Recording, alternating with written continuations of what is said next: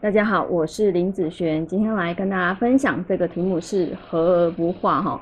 那其实，在八字里面啊，大家看起来好像就是八个字嘛，就是本命这些年月日时的东西，但是其实它有非常多的看法。你初学者。哦，你可能觉得大家的看法其实都是一样的，但是呢，当你越深入的时候，你发现其实八字里面它有分很多不同的门派。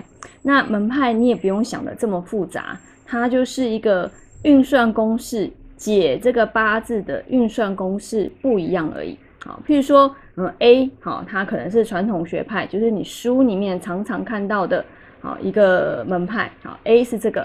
那另外一个门派讲 B 好了，那他的看法意思是说，我用不同的方式来去解释八字这个东西。好，那我又成立了一个门派叫做 B。另外一个人呢，他又用不同的方式来解释这个八字。好，那他可能成立一个门派叫 C。所以呢，不用想的这么复杂，它就是一个看八字不同的一个呃运算公式，不同的运算公式。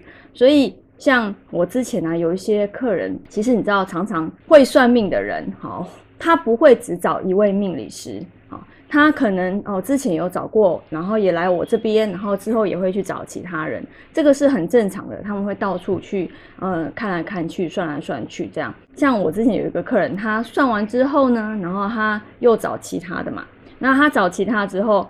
然后那个老师就跟他讲说：“哦，你的八字怎么样？怎么样？”然后他就回过来问我说：“诶，这个老师为什么这样子讲他的八字啊？那他的八字是不是有这方面的问题？”啊，然后我看了一下里面的内容，里面内容是在讲有些，譬如说啊，你的八字。呃，合化成哪一个？哦，然后因为这一个造成你八字有一些什么不利的影响，或是里面有一些格局的问题，哦，造成什么样的影响？这样，然后我就跟他讲说，我没有在看这个东西，哈，我的看法是不太一样的。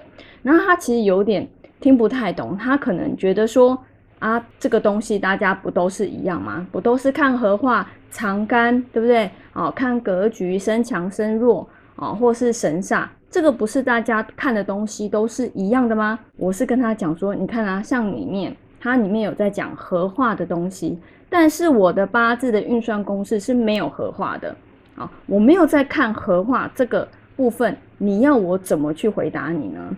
而且我觉得你对于这个老师他的东西，你有疑问的时候。他讲出来的，你应该去去问他才对呀，对不对？你怎么会问另外一位老师说，哎，他为什么这样讲？好，可能他对于呃，可能不同的派别，或者是说他这个方面他有些搞不清楚，以为大家都是一样。好，那其实很多的老师的运算公式不同的时候，他的呃重心重点，那批论出来可能大同小异，因为毕竟他都是在讲。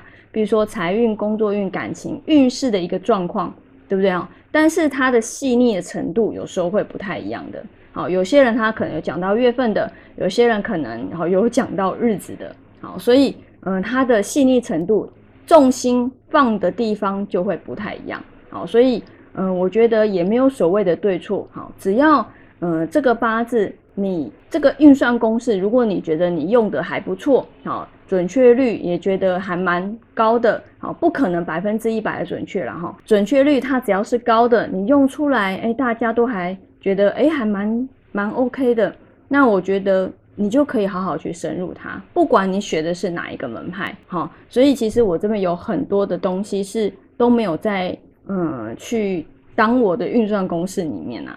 好，我这边是好就和的部分，但是是没有画。好，和深刻，那有很多人讲啊，和深刻这么简单，再加一些那个规则而已。